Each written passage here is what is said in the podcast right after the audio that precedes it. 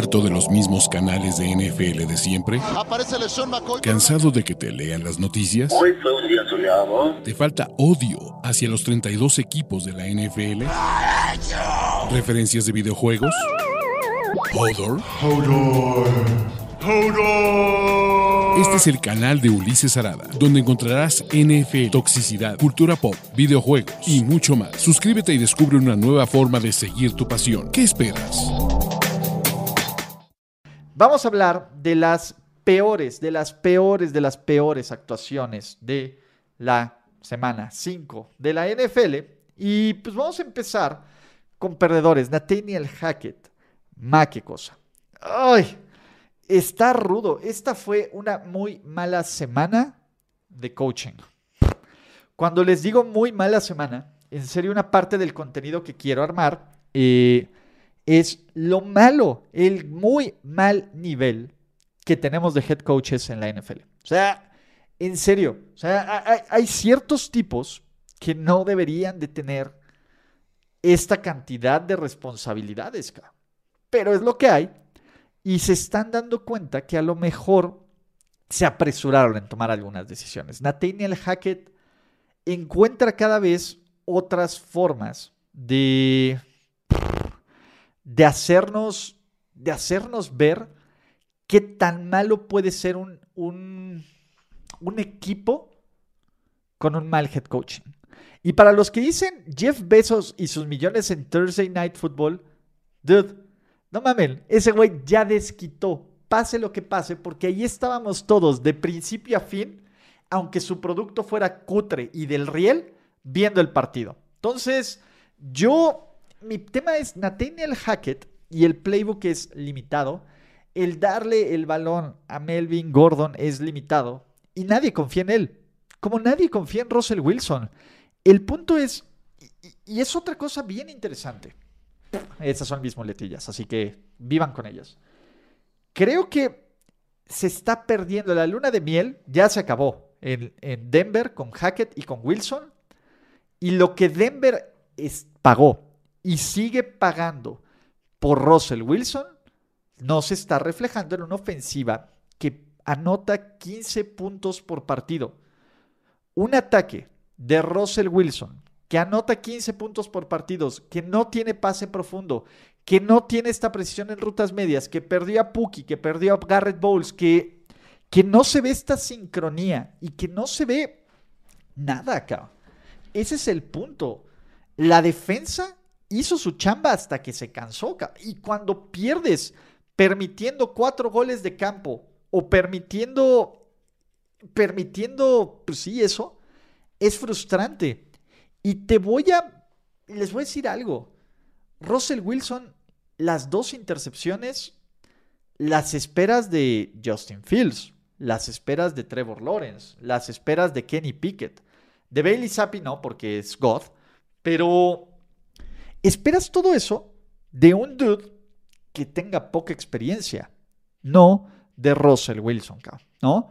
Y ese es mi punto. La luna de miel que preguntan que hay, pues es que todos los veíamos como un equipo interesante, como un equipo que solo le faltaba el coreback para la pieza clave. Y pues Daniel y Pete Carroll parece que tenía razón, ¿no? Y lo de Russell Wilson es alarmante. Yo no quiero decir que está acabado, porque pues, me parece también que es súper, súper eh, lapidario, pero el hecho y el hecho de que... El hecho de que la gente, y bien lo ponen aquí en los comentarios, haya decidido salirse del estadio cuando el juego se iba a tiempo extra, te habla mucho, y qué bueno por Miles fans, de este equipo acá. Entonces, Pete el sabio tenía razón. Eh, pero bueno, les voy a decir algo. O sea, los Packers también son un desastre. O sea, los Packers sí son una de estas decepciones terribles en la temporada 2022. ¿Por qué? Estos Packers, la defensa, por semanas consecutivas, un ataque liderado por Bailey Zappi, ¿no? Por muy chingón que sea, y por Daniel Jones, les mete 20, les mete veintitantos puntos, Mi punto es, esta defensiva se está quebrando, completa y absolutamente. Les metieron 17 puntos sin respuesta, 17 puntos sin respuesta. Los Giants. En London. Ese es mi punto, cabrón. Creo que, que estos Giants, que estos Packers, con todo el talento que tienen con los Rashangari, con los Walker, con eh, Preston Smith, con, todo este equipo lleno de talento, pues no te están dando los resultados que deberías contra rivales que en el papel lucirían inferiores. Y Aaron Rodgers y sus receptores, y en general, creo que hasta el ritmo de interés, ¿no? Creo que ya aquí se perdió algo, ya es como I'm too old for this shit. Y este es mi tema. Creo que este equipo de de Green Bay no trae, no trae mucho, pero todavía tiene Aaron Rodgers, pero a lo mejor Aaron Rodgers ya no es suficiente para ganar este partido, Y ese es el punto. Tal vez ya con Aaron Rodgers, ya el peso Aaron Rodgers en 2022 ya no te garantiza que vas a ganar, ¿no? Y se les está olvidando, a lo mejor, hacer lo que mejor hacen. Tal vez este equipo no necesita ganar del brazo de Aaron Rodgers. Necesita ganar con el juego terrestre, que creo que es el mejor, creo que es el mejor, la mejor forma que este equipo puede ganar. Jesus, Matt Canada. Ay, güey, los Steelers son terribles. La ofensiva, y, voy a poner también a Nayito, Y en general, el ataque terrestre, güey. O sea, alguna vez pensamos, bueno, este equipo de Pittsburgh cuando Kenny Pickett eh, entre, pues van a respetar más el pase y toda la onda. Y Kenny Pickett lanzó 327 yardas, que bueno, también requirió 52 pases para hacerlo. Pero el ataque de los Steelers, Najee Harris, güey, 20 yardas en 11 acarreos, está cabrón, güey. Está cabrón, güey.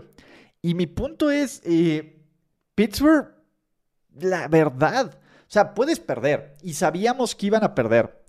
El punto, el punto es, no solo perdiste, cabrón. O sea, perdiste de esta forma. Los Steelers, y, esto es lo que se aferran muchos fans de los Steelers, y los entiendo completamente, ¿no? Dices, bueno, ganemos o perdemos, vamos a ser competitivos y nadie nos va a aplastar. Güey, nos han aplastado feo. Tenemos, tenemos, así, ¿A poco? No. Tienen probablemente uno de los tres o cuatro peores equipos de toda la liga acá. Tienen un coordinador ofensivo sin mucha imaginación. Tienen un ataque terrestre inexistente, cabrón. Inexistente. Acá. Y tienen una nula creatividad para darle el balón a sus mejores jugadores, ¿no? Porque, pues digo, puedes vivir de tus pasecitos a George Pickens o de que Deontay Johnson te rescate una tercera parte de los pases que le envías.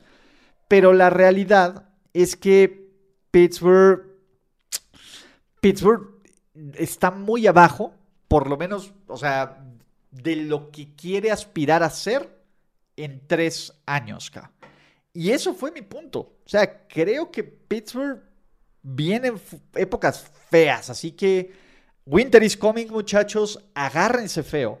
Y pues ahí vamos. ¿Qué otra cosa? Eh, a mí no me gustó. Y ojo, el tema de los golpes tardíos de los Bills ya está, eh, ya está empezando a ser una constante, acá. ¿Cuál es el punto, acá? ¿Cuál es el punto? ¿No? Brandon Staley perdón, déjenme, los Bills, perdón, los Buffalo Bills, eh, pues la verdad es que van varios golpes, dos a Kenny Pickett que no debieron de dar. Y mi punto es, aquí hay de dos culpas.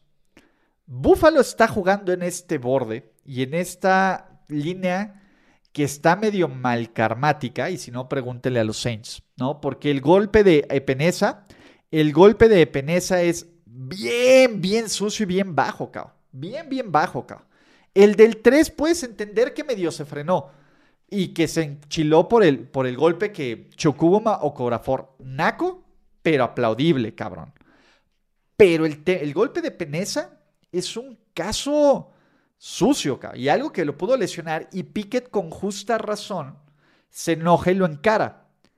Ahora, ahora, también Tomlin tiene en parte culpa de esto, porque ese golpe me dio vibes durísimo a lo de Mason Rudolph. Todos conocen el caso Mason Rudolph, todos conocen que, que, que este Mason Rudolph lo golpearon con el casco. Pero ¿qué demonios tienes que seguir lanzando y tienes que seguir tratando de avanzar cuando los Bills ya estaban jugando con los suplentes y cuando los Browns ya estaban jugando con los suplentes por un minuto por jugar, güey? A ver, la evaluación que tuviste de Kenny Pickett ya lo tuviste por todo el partido. ¿Para qué chingados sigues exponiendo lesiones y todo esto y que ocurra esto? Porque ya te ocurrió una vez, cabrón ya te ocurrió, ya te ocurrió esto con Mason Rudolph en un partido contra los Browns que tenías perdido, acá. ¿Por qué eso ocurrió? La última jugada era la última jugada del partido. Ya estaba acabado. Arrodíllate, corre por el centro, cabrón. No, no intentes un pase pantalla o un pase largo cuando ya tienes el historial de que los madrazos están de a peso. Y eso te habla también, ojo, no es... Eh, no es justificación, pero ya cuando pasa una segunda vez, ya cuando ocurre una segunda vez, ya tienes que empezar a preocuparte por porque esto sea una constante, cabrón, ¿no? ¿Qué tanto?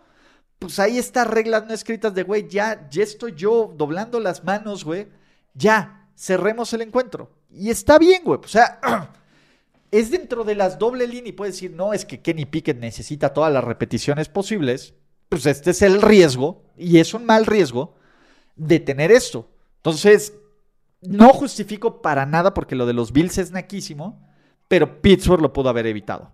Y eso también quiero que creo que estemos de acuerdo en esto. Espero que estemos de acuerdo en esto.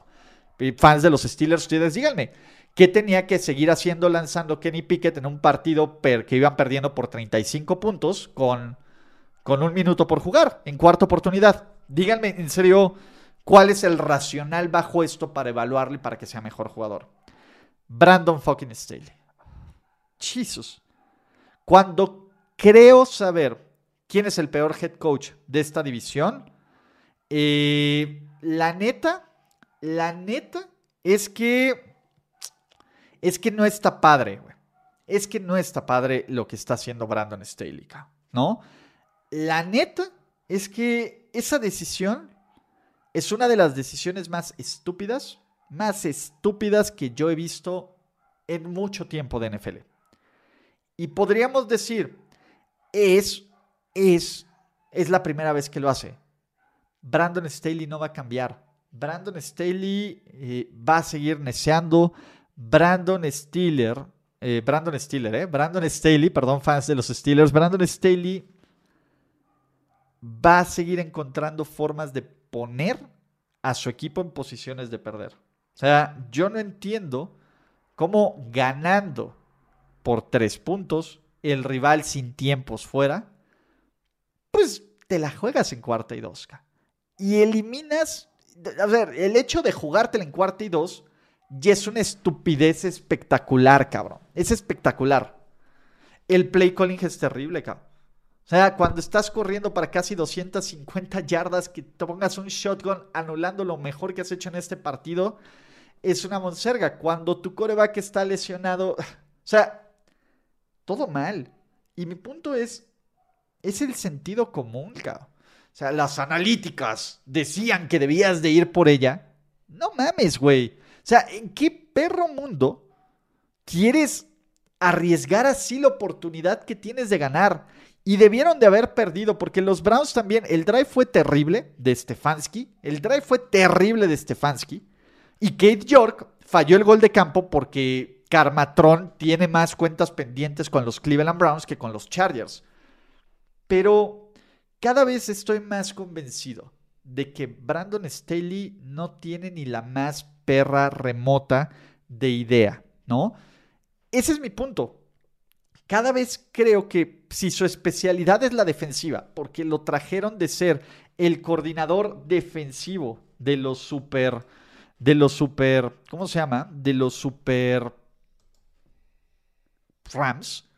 ¿Por qué demonios? ¿No? Eh, pues no estás haciendo eso, ¿no?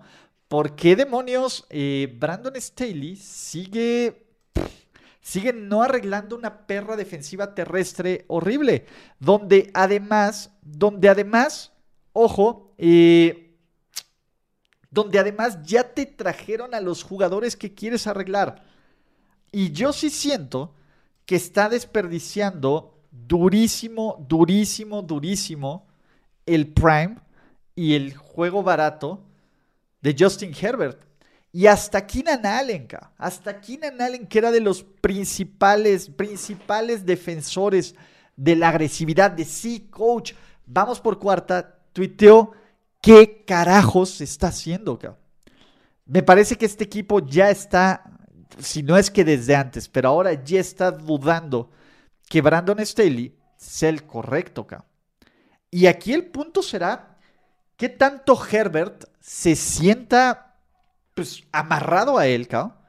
¿O qué tanto Herbert, después de ver este descagadero, que podría ocurrir durísimo, cabrón, durísimo, con, siguiendo perdiendo, Herbert diga, oye, hasta aquí, cao. Yo soy tu coreback franquicia, merezco algo mejor. Ese es mi punto, cao, ¿no? Eh, mi punto también es. Perderme un segundo. Eh, ah. Mi punto es, los Browns con la Brown. O sea, Case York, que fue el héroe de la semana 1 contra los Panthers, ahora es el villano de la semana 5. Así de rápido cambian las cosas en la NFL, muchachos. Y los Browns, al menos tengo, me siento sucio diciendo esto, cabrón. Pero Cleveland está apostando todo lo posible para mantenerse en la pelea para mantenerse totalmente en la pelea mientras llegue el refuerzo del coreback 4. Traer a Dion Jones me parece fantástico en una defensiva que no taclea a nadie ni por error. Eh, Cleveland, el, el 2-3 se siente raro. O sea, pudieron haber ganado este partido, debieron de haber ganado este partido. Debieron de haber ganado el juego contra los Jets. Podrían ir 4-1. Imagínense que este equipo fuera 4-1 con pero es lo que pudo ser. Desafortunadamente, pues bueno, no tienes un pateador confiable, aunque lo haya seleccionado en el draft. y el punto es esta onda, ¿no? creo que estos Browns simplemente, pues es la cultura perdedora ¿no? Así que, pues venga.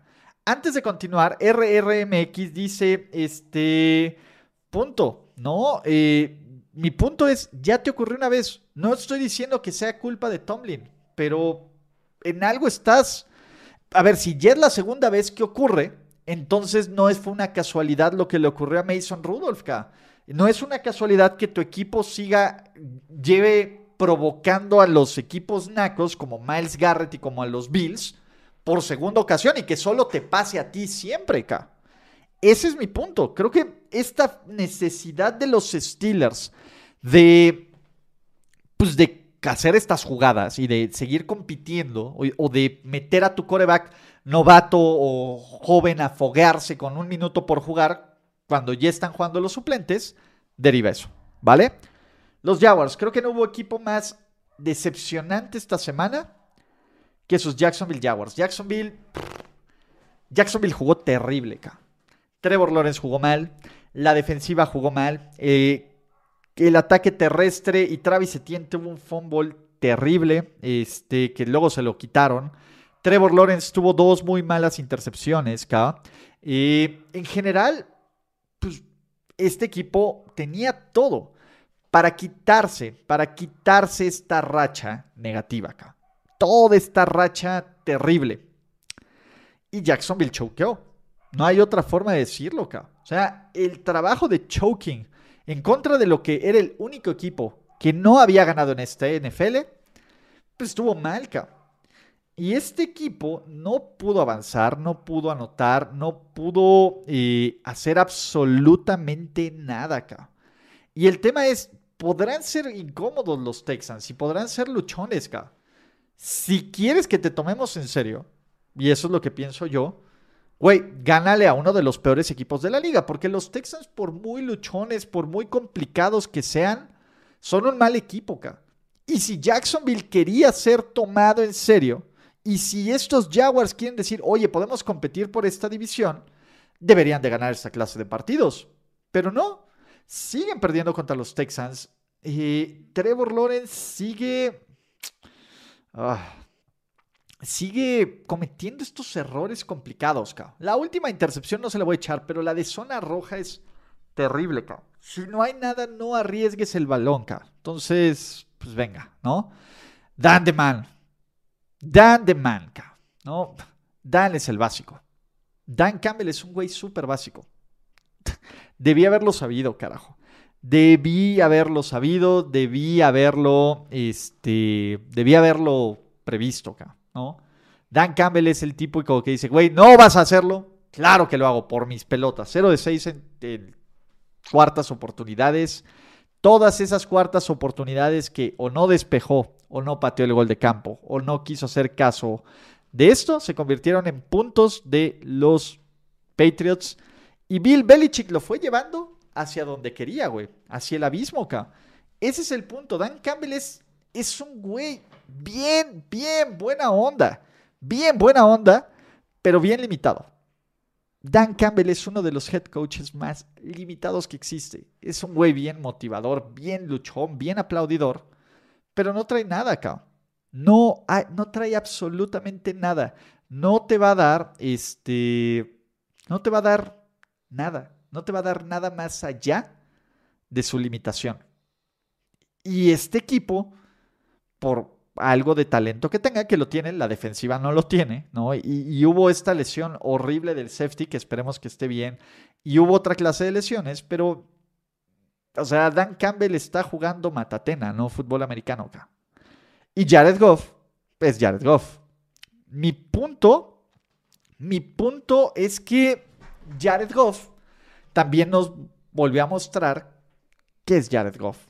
Que hay una razón por la cual este, pues Jared Goff pues no va a tener un futuro cercano en la NFL por este contrato.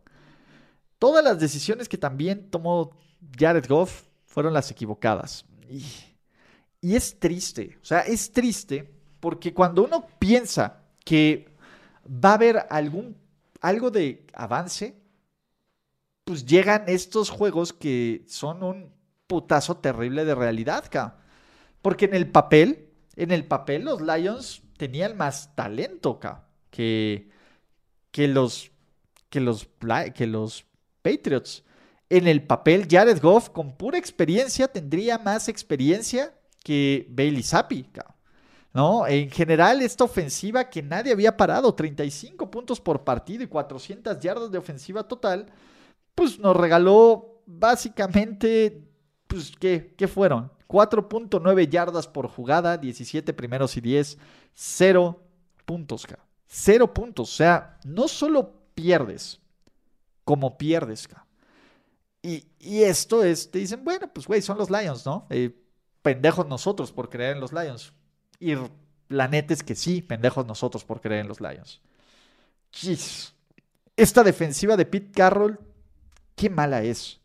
Qué mala es, ca. O sea, independientemente de que tenga una que otra, eh, una que otra pieza clave, y creo que Tariq Bullen ha jugado bien, en, en conjunto son terribles. El tacleo es espectacularmente malo. En general es, es un equipo que no frena el ataque terrestre, que no frena eh, el ataque aéreo, que te permite absolutamente todo, cabrón. Todo, todo, todo, todo. Esta defensiva de los Seahawks fue, ha sido una decepción terrible. Y es una de las tres o cuatro peores de toda la liga. Solo porque tienen a, Super Gino. De lo contrario, pues quién sabe qué hubiera ocurrido en este partido, ¿no? Y, y mi problema con Seattle, que ese es un punto importante, es en algún momento la ginomanía va a bajar un poquito de nivel. Todavía sigue siendo MVP. Pero en este momento, pues los... ¿Qué les puedo decir? Los... Los Seahawks son entretenidos de ver, pero no son un buen equipo, ¿no? Y Pete Carroll, ojalá y, y tenga tiempo para arreglar a lo mejor con dos o tres picks de primera ronda y el Neo Legion of Boom. Así que tráiganse a Richard Sherman y tráiganse a Campbell y a todos a entrenar, estaría poca madre, ¿no? El Thomas, perdón, ¿no? Pero a Cam Chancellor. Eh, la defensiva de los Saints. La defensiva de los Saints también jugó del Rielka. O sea, esta defensiva de New Orleans sigue siendo una decepción. Si bien Cam Jordan tuvo su 1.5 sacks y de Mario Davis tuvo su, su sack también y le arrancaron el balón a DK Metcalf y estuvo padre, ¿no? El tema es que, eh, pues la verdad, es que este equipo de, de, de, New Orleans y esta defensa se los comieron en pases profundos, se los comieron por tierra, aceptaron, y esto estuvo brutal, 8.1 yardas por jugada acá. Era brutal la cantidad de puntos y la cantidad de, jugadas explosivas que permitieron. Ojo, los Seahawks solo convirtieron una de nueve terceras oportunidades, lo cual pues está chido. Pero esta defensa sinceramente está del riel. La situación de corebacks de Miami se está poniendo crítica. O sea, es un juego bien difícil para evaluar de Miami. Y mi punto es que esta defensiva de Miami, y esta, esta situación de Miami es, ok, Teddy entró en el, en el neo protocolo de conmoción, ¿no? Vamos a ver qué pasa con Tua, si puede o no jugar. Y si no es Skylar Thompson, que, que, se mostró bien padre en pretemporada, pero ya vimos que no es lo mismo ser el rey de la pretemporada contra la competencia cuarto equipo de todo el mundo que jugar contra los titulares contra todo el mundo. Que puede mejorar, sí, pero no es Bailey Zappi. O sea, nadie es Bailey Zappi. El punto es, esto sí viene a partirle el hocico al plan de Miami de ser un equipo, pues sí, que ser un equipo de playoffs, porque ahorita todo este, este hype de sus Miami Dolphins se están eh, empezando a caer, cabrón, ¿no? Y tú está mostrando su valor, cabrón. El siguiente partido es contra Minnesota. Eh, y lo malo de este partido es que es a las 12 del día acá. Y en dos semanas reciben a Pittsburgh, donde Pittsburgh podría ya tener a TJ Watt o no acá. Ese es mi punto. ¿Qué tanto Miami puede dar la vuelta a la página? Porque tiene un calendario todavía modo en Detroit, en Chicago, contra Cleveland descansan y van a Houston antes de que vengan los verdaderos madrazos que son San Francisco, Chargers, Bills, Packers, Patriots y Jetska. Ese es mi punto. ¿Qué tanto Miami se va a recuperar aquí? ¿O va a empezar a hundirse una, una tumba donde, pues la neta es que se vayan a ahogar más feo, ¿no? Entonces, todavía no sabemos. Lo de Tua no lo sabemos. No sabemos, Teddy podría jugar, hay que ver qué pedo con el protocolo, porque además todas estas medidas que se adoptaron el sábado, pues están teniendo ahorita una nueva forma de usarla. Entonces, esa es la onda, ¿vale? Jerome Booger, puta madre, qué, qué mal referido es Jerome Booger. El caso de, de lo que se marcó en Tampa Bay y de lo que se dejó de marcar, porque ese no fue el único fail, fue el peor, cao. Y su justificación fue una mamada, cao. Pero no sé qué quería que hiciera este, ¿cómo se llama? Eh, ah, eh, Garrett, Grady Jarrett. No sé qué quería que hiciera. El, el, el foul personal es una de las peores marcaciones que yo he visto en mi vida. Y una semana antes marcó un foul personal terrible sobre Josh Allen que también fue una basura. Una basura acá. O sea, el punto es, el, lo que se marcó fue múltiple basura en múltiples situaciones. Acá. Y la constante se llama Jerome Booger. Acá. Jerome Booger, y creo que el officialating o, el arbitraje del NFL necesita un escrutinio muchísimo más, muchísimo más fuerte. No por eso perdieron los Falcons, ¿no? Le quitaron la oportunidad absolutamente, absolutamente, absolutamente, ¿no? Este, pero Booger, Booger simplemente, simplemente es, es alguien que, que en serio debería, no debería, deberían de ponerlo en la congeladora. La NFL se puede meter en una crisis terrible. Sobre todo, y es bien injusto, o sea, es muy injusto ciertas cosas, pero hay otras marcaciones que si dices, güey, qué pedo. O sea, tu equipo no perdió por culpa de los referees, ¿no? A tu equipo le quitaron una oportunidad en un juego de 5 o 6 oportunidades que pudo haber aprovechado, ¿no? Absolutamente. Y la liga tiene que hacer, tiene que hacer eso, ¿no? Ahora, para todos los que dicen que no hay un retraso de juego, acuérdense que el, reloj cuando marca el 0 en el time clock es 0.9, va del 1 segundo, del 1.00 al 090807 al 00. Rara vez, rara vez, si lo ven en ceros, van a marcar automáticamente el retraso de juego porque todavía queda todas las décimas del segundo del 0. También aprendan eso. Entiendo. Y, y si nos ponemos exquisitos, Todas las jugadas van a tener un holding, una interferencia, etc. Yo soy de la idea que entre más los dejen jugar, mejor. También soy de la idea, y este es un problema, que tengas estándares claros para definir qué es una interferencia de pase, aunque sea de apreciación, qué es un foul personal, qué es este, qué es un intentional grounding, todo eso, que tengas algo muchísimo más claro y que ciertas decisiones polémicas, ciertas decisiones muy, muy polémicas, puedan hacerlo. O sea, retar la interferencia de pase me parece una basura, porque me parece una basura. Pero hay ciertos niveles de castigo, sobre todo cuando las consecuencias, porque desafortunadamente en la NFL, un castigo a la defensiva es muchísimo más, fuera del intentional grounding, un castigo a la defensiva es casi, casi eh, eh, un primero y diez automático, a menos de que sea un encroachment. Una interferencia de pase te puede costar 50 yardas. Un foul personal en tercera oportunidad y 18 te revive una serie. Ese es el punto. O sea, hay que evaluar desde mi punto de vista que qué tanto se está castigando a la defensa en pro de hacer este, este deporte más, más fuegos artificiales, más pro ofensiva, más pro fantasy fútbol. Eso está del real. Carson Wentz. Crypto Wentz, muchachos. Carson Wentz estaba teniendo un buen partido hasta que tuvo una muy mala serie ofensiva. Y ojo, hablando de Karmatron, la interferencia que le mandan a los Commanders es terriblemente mala. Crédito a todo el equipo de Mike Bravel y a la defensiva de, de poder, y eso sí es importante, de poder ajustar y lanzar esta intercepción que desafortunadamente, desafortunadamente es, eh, pues es triste, O sea, está complicado, Es bien complicado el caso de Carson Wentz porque la línea ofensiva no le ayuda, porque esa es la verdad, pero él tampoco se mete sus, sus errores, él tampoco ayuda con sus errores. No es el peor coreback del NFL, no. Pero los Commanders no pueden vivir con ese margen de error cutre de Carson Wentz. Esa es la verdad. Este.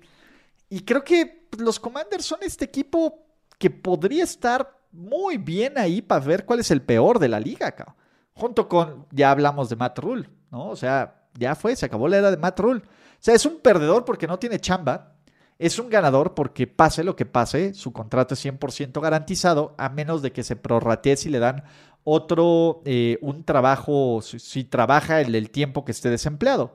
De todas formas, ya le pagaron y le pagaron por un pésimo trabajo. Matt Rule no va a volver a la NFL, muy probablemente. Matt Rule a lo mejor rescatará un equipo de college porque creo que es un buen head coach de college, pero una vez más la idea de que evidentemente, ¿no? El college y la NFL, pues cualquier güey de college pueda, eh, pues, pueda, pueda, ¿qué? Este, pueda mantener o hacer un programa exitoso en la NFL es diferente. Baker, uf, Baker Mayfield es terrible. La lesión, lo que sé, es, es un jugador roto. Ese es mi punto. Baker Mayfield ya está roto. Baker Mayfield cada vez se ve más lejos de el dude que abrió estos refries en Cleveland y que traía esperanza y que ayudó a que los Cleveland Browns destrozaran a los Steelers en playoffs y que casi sacan el partido en contra de los Chiefs de postemporada. Así cada vez ese Baker Mayfield se ve mucho más lejos. Y pues bueno, parece que no va a jugar, ¿no? Eh, PJ Walker time.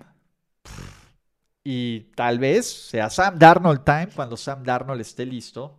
Pero en general, güey, qué feo, ca. O sea, a mí me cae bien Baker Mayfield, pero ni cómo ayudarlo, ca. ¿no? Y, pues, de que lo veamos como titular sólido e indiscutible, ese tren ya partió. Como el tren ya partió de los inicios de los partidos en Arizona. Arizona, Arizona es uno de los equipos que, pues bueno, ha tenido el peor primer cuarto de toda la NFL, cero puntos. Arizona no se presenta a jugar el primer cuarto, ¿no?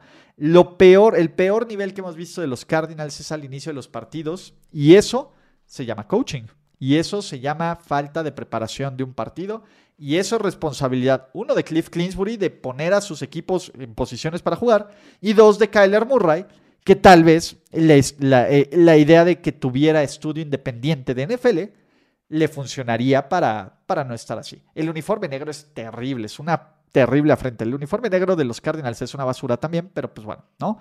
¿Qué más tenemos, muchachos? Sean McVay. Eh, sean McVay y Matthew Stafford son otros dos corebacks que se ven del rielca. O sea, e, el tema de McVay, la ofensiva no ha funcionado acá. O sea, Allen Robinson, pensábamos que el toque de Sean McVay lo iba a ayudar y no lo ayudó. Pensamos que este que Cam Makers y, todo esto iba a ayudar. Pensamos que podía arreglar una línea ofensiva que estaba fracasando. Y Sean McVay ya ganó el Super Bowl. Y qué buena onda. Pero lo que nos están dando, y ese es el punto, lo que nos están dando en este momento es un muy mal producto. Creo que los Rams son un mal equipo con algunas piezas interesantes, pero te están aquí demostrando que tal vez construir tu roster con picks de tercera, de cuarta, de quinta, de sexta ronda y, y, y undrafted pues en algún momento te va a pasar factura. Y la idea del all-in, again, ¿no? Eh, pues esa es la onda acá. Y del otro lado, Matthew Stafford, este, Matthew Stafford está jugando terrible, acá, ¿no? Matthew Stafford está jugando del riel y sobre todo en el último cuarto. El año pasado Matthew Stafford en el último cuarto era, era imparable, era, era maravilloso, era uno de los mejores corebacks. Aquí lleva 0-4, 0 touchdowns, 4 intercepciones y uno, la línea ofensiva. O sea, lo están golpeando. La presión es constante. Pero dos, la dependencia de Cooper Cup ya se le están aprendiendo los equipos. Y tal vez Odell Beckham, sálveme Dios de decir esto, sería la amalgama que necesitaba este equipo, pero no lo sé. Por último, Sean McVay. Sean McVay. Que diga, Zach Taylor, perdón. La serie ofensiva desde la yarda 2 de los Ravens. Es una de las... A ver, Brandon Staley hizo una estupidez. Zach Taylor hizo como cuatro. O sea, yo no entiendo. Ya correr el balón es anticuado. Ya correr el balón es de hueva. O sea, en serio. O sea, ¿en qué momento? Yo sé que es Mixon y Mixon no había jugado bien, pero Mixon tuvo arriba de 70 yardas. ¿En qué momento no le quieres dar una oportunidad a tu corredor. Una, cabrón. De cuatro, güey. Porque parece que en su pinche mente ya había decidido, ya había decidido que, que se le iba a jugar, ¿no? Entonces, todo este play calling es terrible.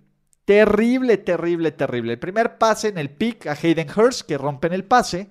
Su intento de, de Cincy Special, que además la decisión de quedarse con el balón es terrible, cabrón terrible, cabrón. O sea, en este momento de que haces la jugada, si no ves nada, aviéntalo afuera, cabrón.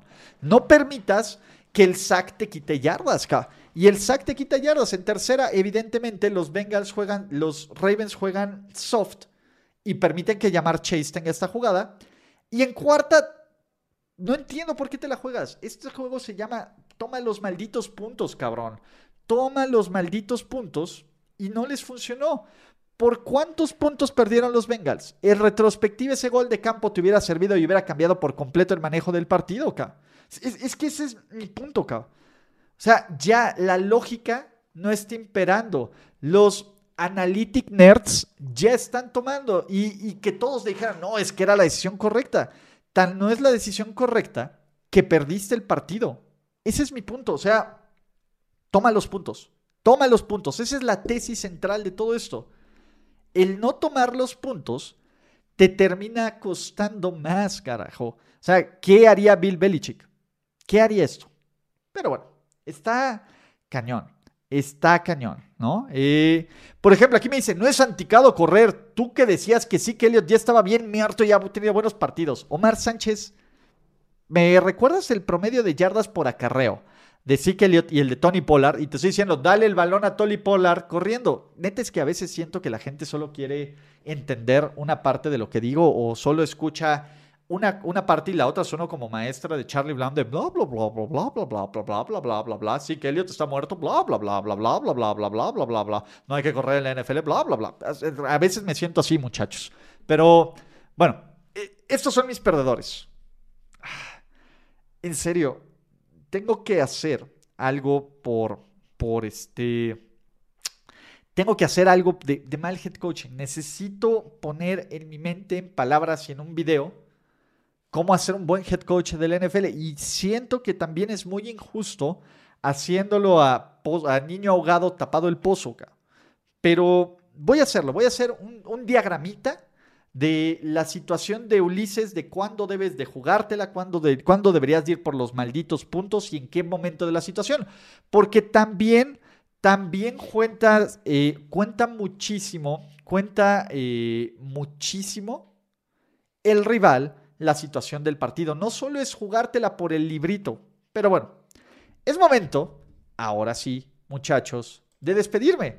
Gracias por escuchar el podcast de Ulises Arada. No, God! No, God, please, no, no. Esperemos que tus oídos no hayan sangrado tanto. Te esperamos en la siguiente emisión y no olvides suscribirte en tu plataforma favorita como Spotify, iTunes o Google Podcast. Hasta la próxima. Now, give me money, or I shoot him, and I shoot all you motherfuckers.